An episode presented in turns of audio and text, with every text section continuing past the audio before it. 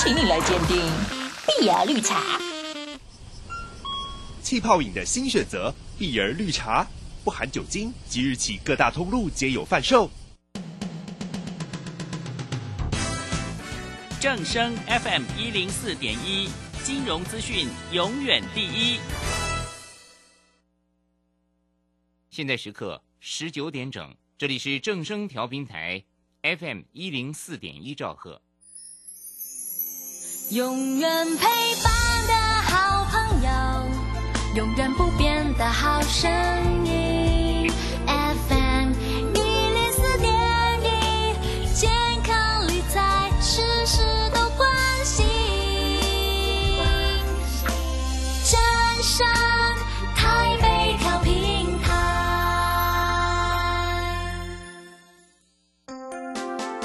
耳朵听正声，眼睛看正声。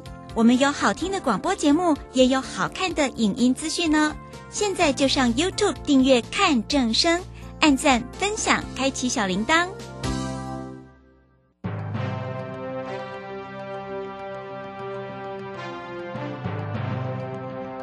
掌握趋势就是掌握财富，理财最怕人云亦云、道听途说。掌握最及时、最正确的资讯，是理财成功的重要关键。如何比别人早一步了解财经大小事，成为理财大赢家？欢迎收听由罗继夫为您主持的《财经早知道》。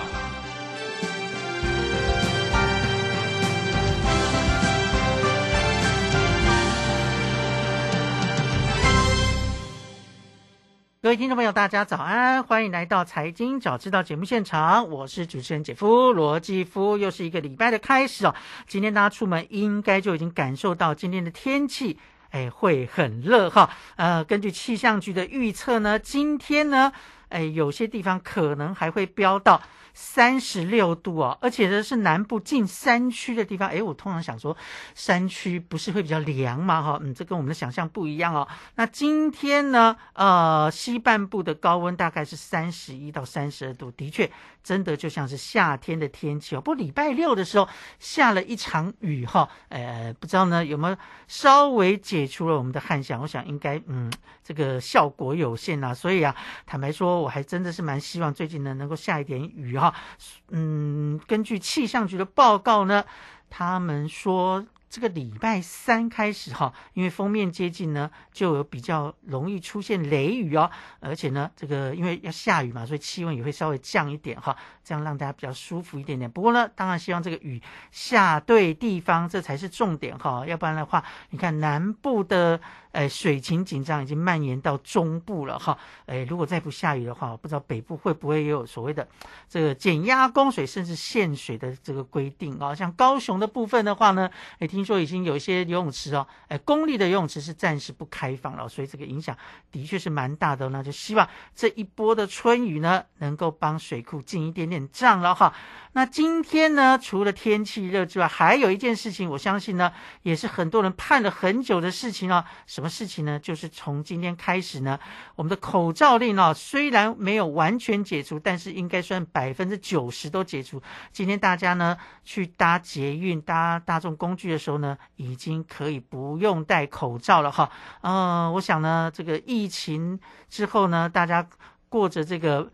不露脸的生活已经过了好像六百多天了嘛，哈，那终于终于今天可以露脸了哈，只是呢有些地方还是得要戴上口罩哈，什么地方呢？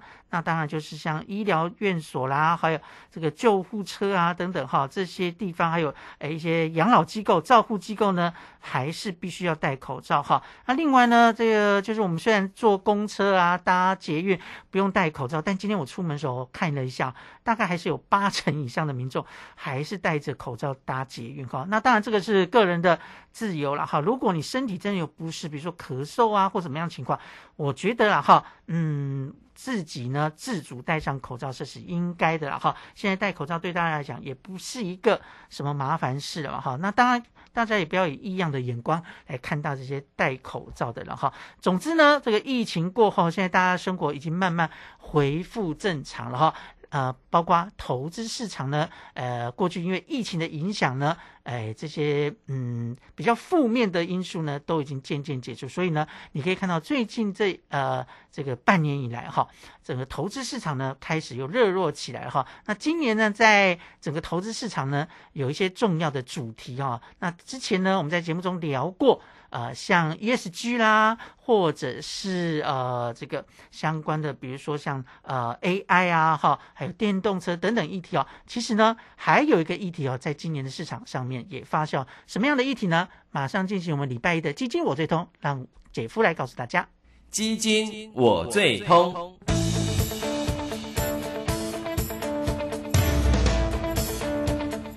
别人买基金赚大钱。我买基金却亏损连连，啊哪啊呢？没关系，听了基金我最通，投资基金一定通啦！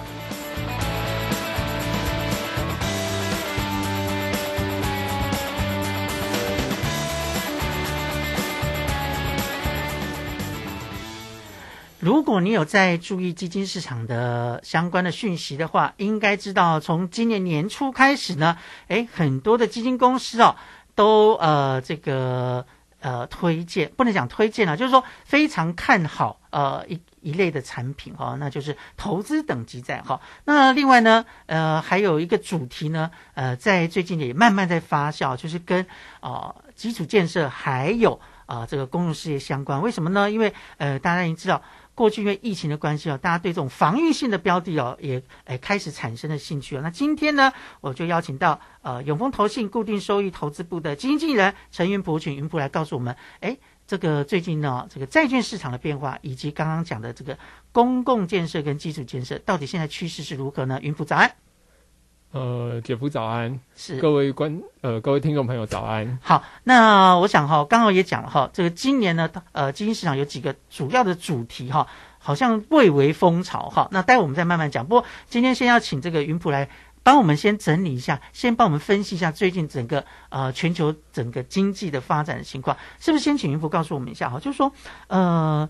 我们也知道，接下来哈，呃，美国这个联准会哈，在五月份会再开会哈。那呃，过去呃这段时间以来哈，市场也非常多的纷扰，比如说像呃这个金融机构的倒闭事件了哈。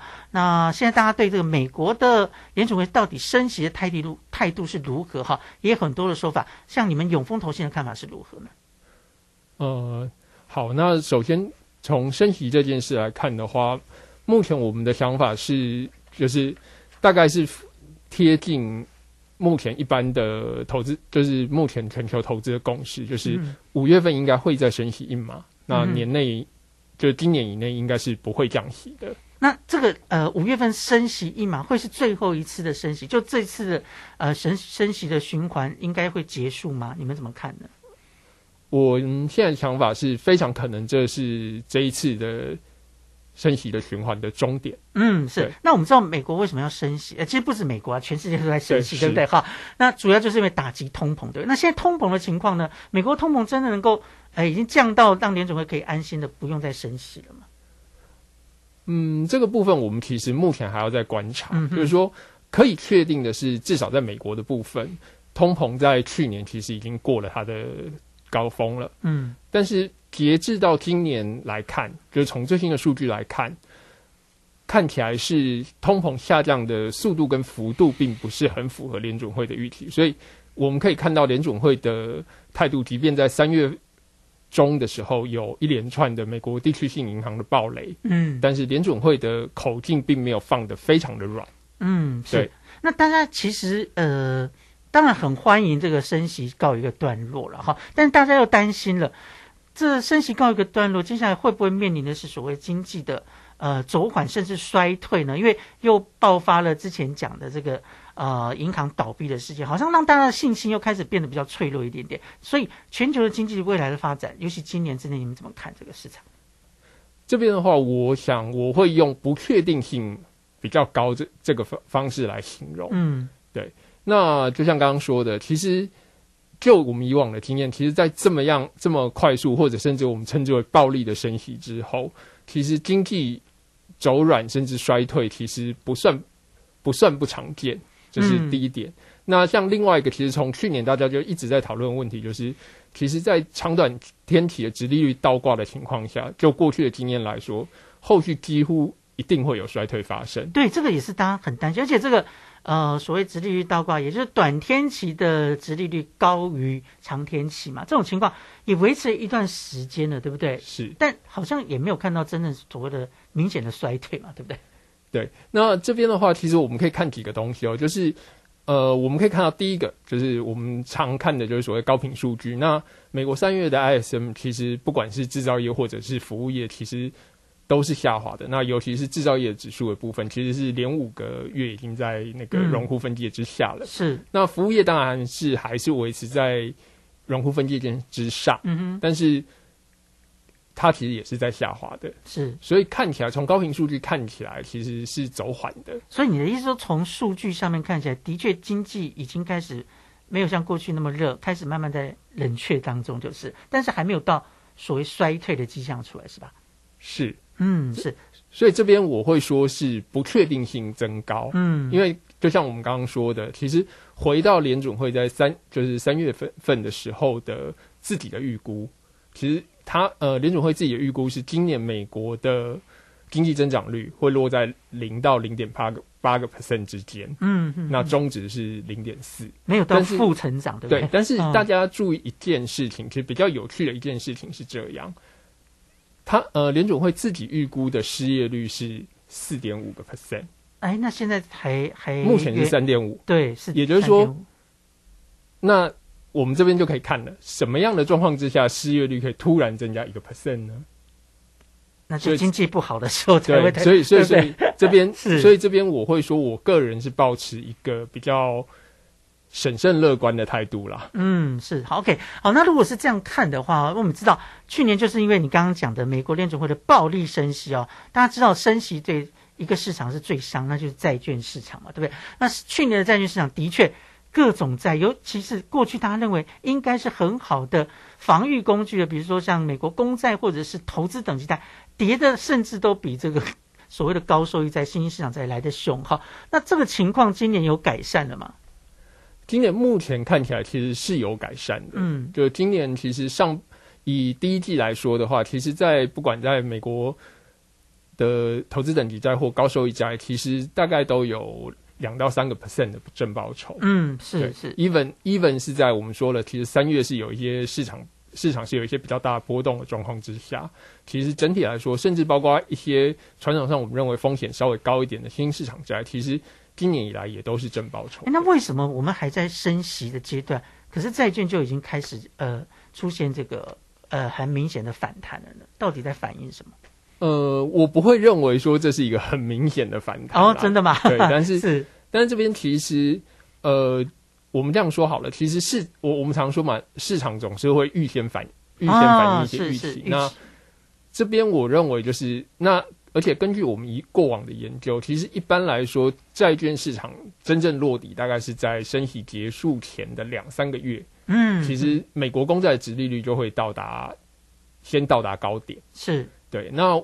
所以其实今年以来，加上投资气氛不错，那整体来说，我觉得这个市场目前看起来是，就是我认为它还是一个，就是有一个不错的开始。所以你的意思是说，投资市场的信心有开始恢复，对债券市场来讲，就是有稳定的作用，可以这样说吗？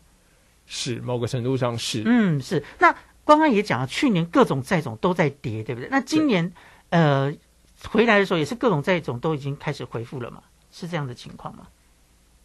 就目前主要的债种看起来都是慢慢有在回复的。嗯，那像我这个从呃年初开始诶听到现在为止，各家呃这个资产管理公司做这个投资展望说明的时候，我发现大家都有一个共识，好像今年大家都非常看好这个投资等级债，对吧？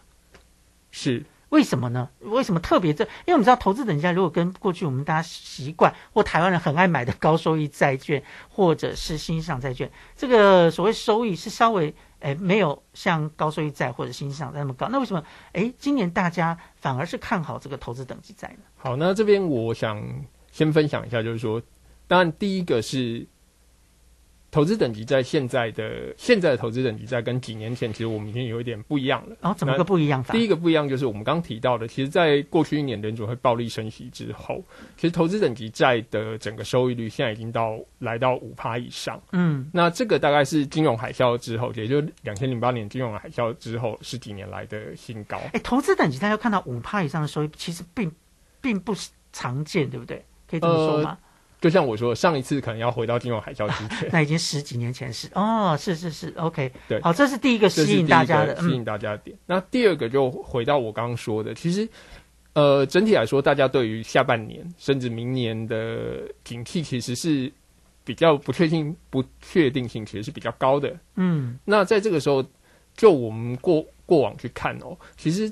投资等级在不管在怎样的经济环境之下，不管是在网络泡沫、金融海啸，甚至是在 COVID-19 这段这些市场很动荡的期间，其实它的违约率都相相当的低，整整个平均来说大概就是只有零点一个 percent。是，那而且它的波动相当的小。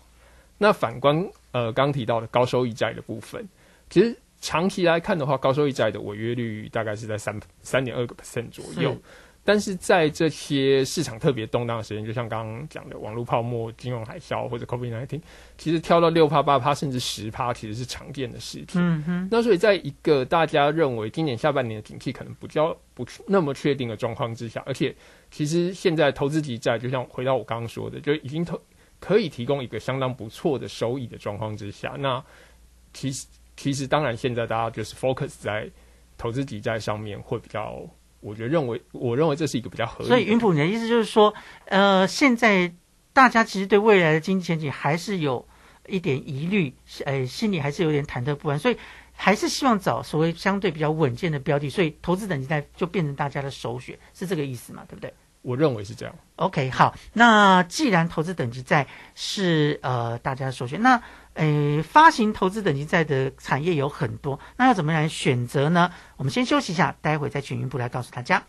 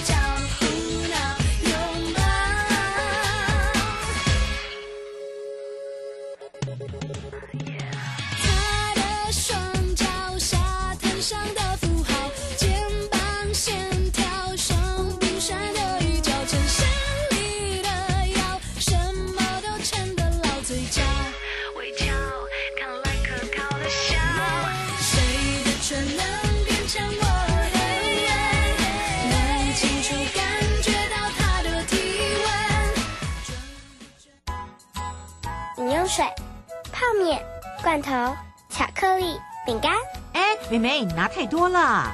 老师说，平时就要准备好三天的防灾食物啊。防灾食物？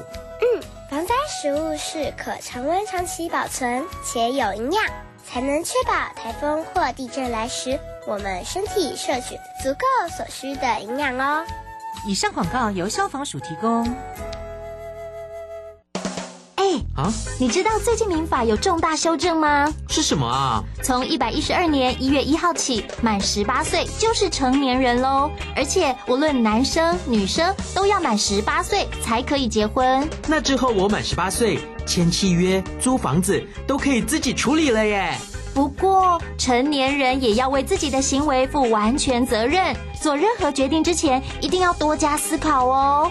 以上广告由法务部提供。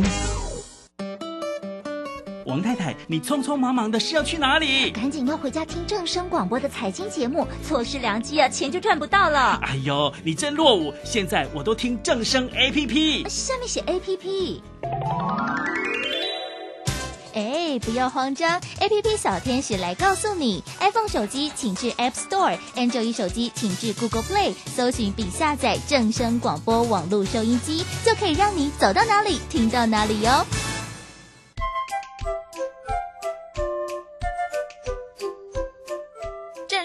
FM 一零四点一，生活保健样样第一。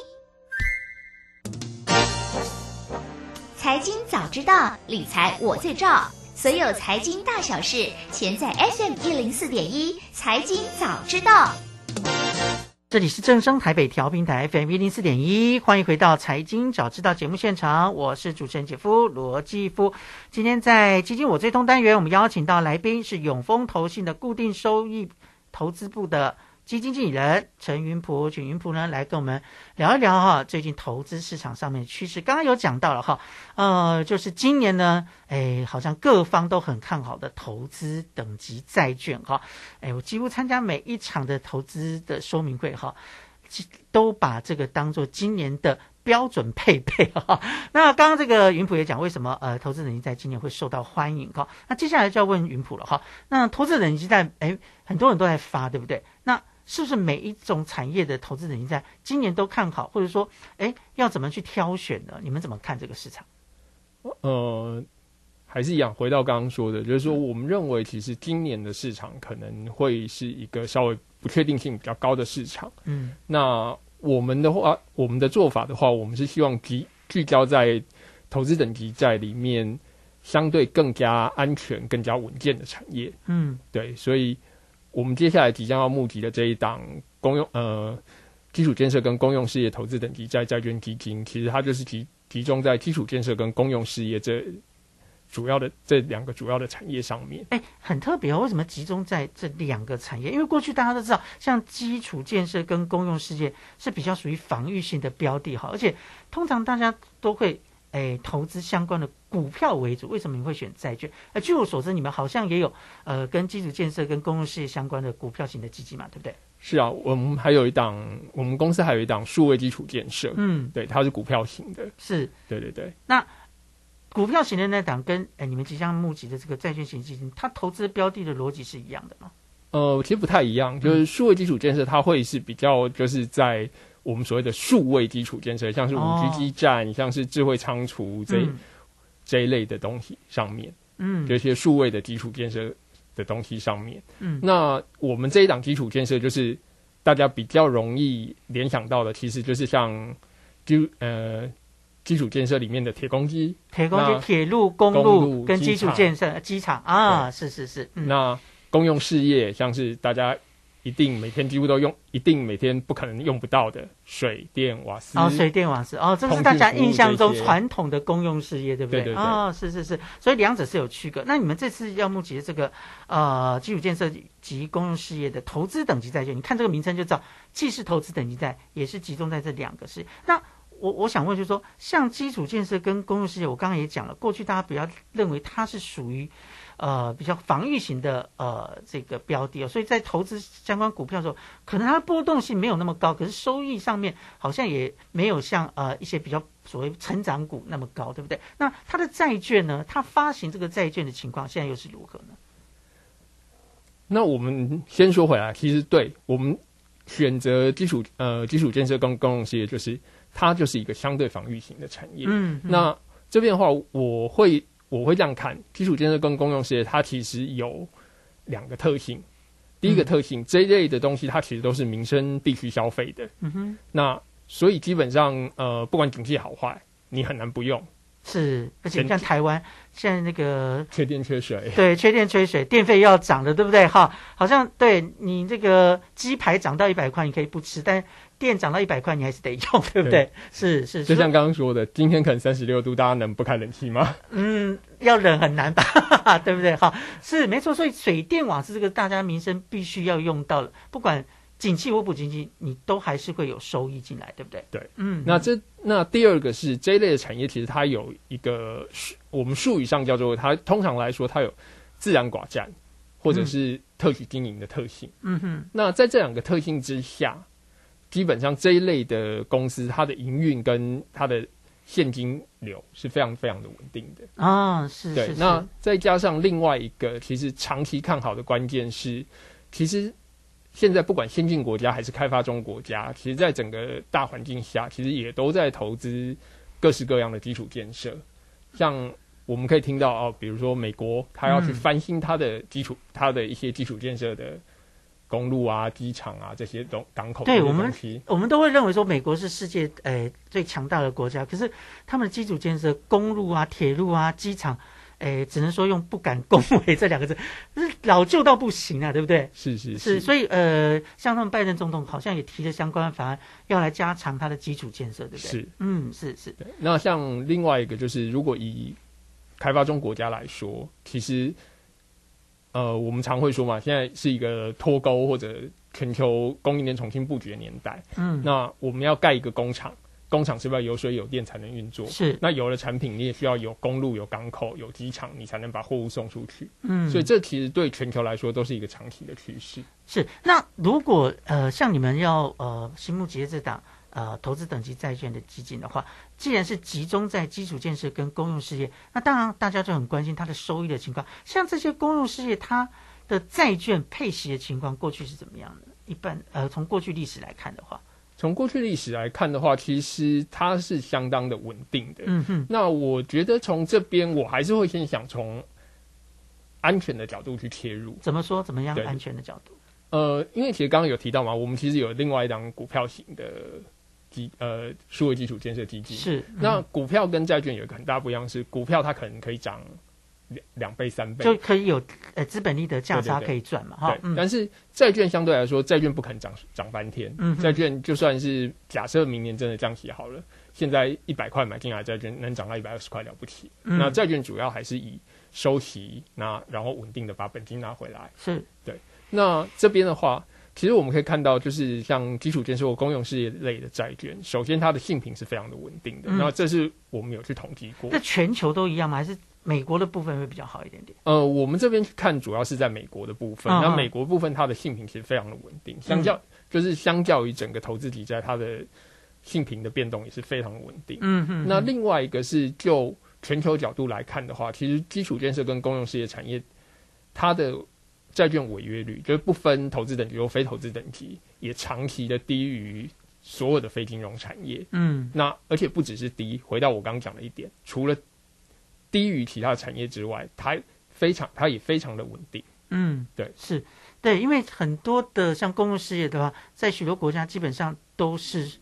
哎，既然你听到“公用”两个字，都是国家经营，那国家经营的要倒，大概也很难吧？对不对？对，其实这个大家就可以类比一下，像是台湾的台电、台水这一类的。嗯嗯嗯，对。那最后一个是，其实我们也有去观察过，其实，在同样是投资等级债，其实公用事业或基础建设这一类的产业，它的收益率其实是稍微会比其他的投投资等级债来的要高一些。哎，怎么说呢？为什么？这个部分一部分就嗯，它我我们认为它其实主要是历史的因素，就是说这一类的债券其实哦，回到我刚刚讲的那个例子，其实类似就像台湾的台电，嗯，这类公司很多，它一发债就会被那种有长期持有需要的投资人买走，机构投资人收走，法人机构很喜欢这样子稳稳健的标的，对不对？对，嗯嗯，那也就导致说某种程度上它的交易的价差就会稍微的开一些些，嗯哼，对，那所以。它的收益率就会稍微的高一些，就供需的问题嘛，对不对？哈，有人买了可能都不放，要试出标的，可能筹码相对来讲就少。你去你对他想要试出的时候，他就会要求一些一一些稍微高一点的溢酬。嗯，是是是，OK 哈。所以这样听起来，就是相对来讲，基础建设跟公共事业是比较稳健的产业。那加上又是投资等级在。就稳中加稳的概念就对了哈。那呃，接下来要问这个云普这一件事情，就是说你们接下来要募的这个呃基础建设跟公用事业的投资等级债的债券基金，对不对？那它的选择的呃逻辑跟标的是怎么选呢？我的意思是说，呃，它怎么样去选择他的标的呃作为他的核心的持股？好，那我们主要是选择四个主要的产业。嗯，哪四个？第一个就是呃公用事业，那公用事业当然一般来说就是我们最刚说了嘛，就是水电、瓦斯。嗯，那另外一个则是在美国，美国的部分非常，其实，在各个国家其实都一样，就是所谓的能源管线的部分。嗯，对。那另外则是通讯的部分，是，然后最后则是运输跟物流的部分。那你们这个投资的标的都是以美国为主吗？还是有扩及到其他地区呢？我们目前主要是以投资美国市场为主。那一个很简单的原因，就是因为美国去年暴力升息嘛。那美国目前的整体美国投资等级债值利率大概是在五点二个 percent，那赢过整个全球平均的三点六，其实大概赢了一百五十个 BP 以上。哦，对，那再加上投资在美国的话，债息其实是不用预扣税的。嗯，是是是。那但是其实如果是其呃，就是世界上其他大型的这一类的基础建设公司，它在美国发债，我们其实也会投资。哦，OK，那是不是可以举例一下？比如说，像你们投资既然是以美国为主嘛，对不对？那比如说，美国哪些基础建设跟公用事业的呃公司，也呃也许是可以来分享，告诉我们它到底投资价值在哪里呢？好，那比如说刚一直在讲电嘛，那我们就讲一下，稍微讲一下我们其中一个美国电力，对，就这是公诶是民营企业还是公营企业？它严格来说是民营企业，它是受管制的民营企业。受管制美国跟台湾不太一样，就是说美国其实美国就是一个非常资本主义、非常个人主义的国家。那其实严格来说，美国的这些大型的公用事业，它都已经是民营化了，但是。他们就是，但是就是它是属于受管制的民民营企业。对，那美国电力的话，其实它的呃投资评级是不错的，大概是在 Triple A Plus 跟或者是 Tri 哎 Triple B Plus 或者 Triple B。哎，那讲到这个，你们像这档呃投资等级债券基金，它的平均的投资平等大概在什么样的程度？呃，我们其实是就像我们讲，我们需要想要安全，所以我们是抓到大概。我们七成，我们是全部放在投资等级上，而且，呃，加权平均的性评大概会是落在 Triple B Plus 哦，三个 B 哈，三三个 B 加，是是，对，OK，好，那回来讲这个刚刚讲的美国电影，所以它平等好，那当然我我讲，那它收益的情况又是如何呢？收益的话，它目前以它二零三五年的到期的债来看的话，它。大概收益率大概会是在落在五点四一左右哦，还算蛮高的呢，哈，对，还不错。是是是，OK，这是电力的部分嘛？那还有没有什么样的呃公司可以分享的？嗯，那店讲完讲一下水好，哎，好好好。那另外一个，我们也就是也预计投资的是美国水业，嗯，那美国水业它主要当然就是除了民生用水之外，另外一个其实就是那个。污水处理哦，是是是，那它的性评更高，它的性评大概是在 Triple B Plus 到 Single A 之间，一个 A。对，那这一支券的话，它的天体稍微短一点，它是去年发行的，那的二零三二年到期，就是十年的债。嗯，那目前的收益的话，大概是在四点四九左右。四点四九，哎，所以像这种公营事业、呃公用事业或者基础建设，它发债的期限都很长，对不对？相对来讲，哈，因为刚刚念的大概都十年起跳了嘛，对不对？哈，好，那我想啊，今天经过这个云普的介绍，大家对投资等级债跟这个公用事业以及基础建设都有一定的概念啊。最后一点时间，请云普来建议一下，如果投资人要投呃投资类似这样子的一个标的的话，哎，要呃采取什么样的一个态度？我的意思说，在投资组合里面，它必须要占有什么样的地位呢？嗯，我认为其实我们。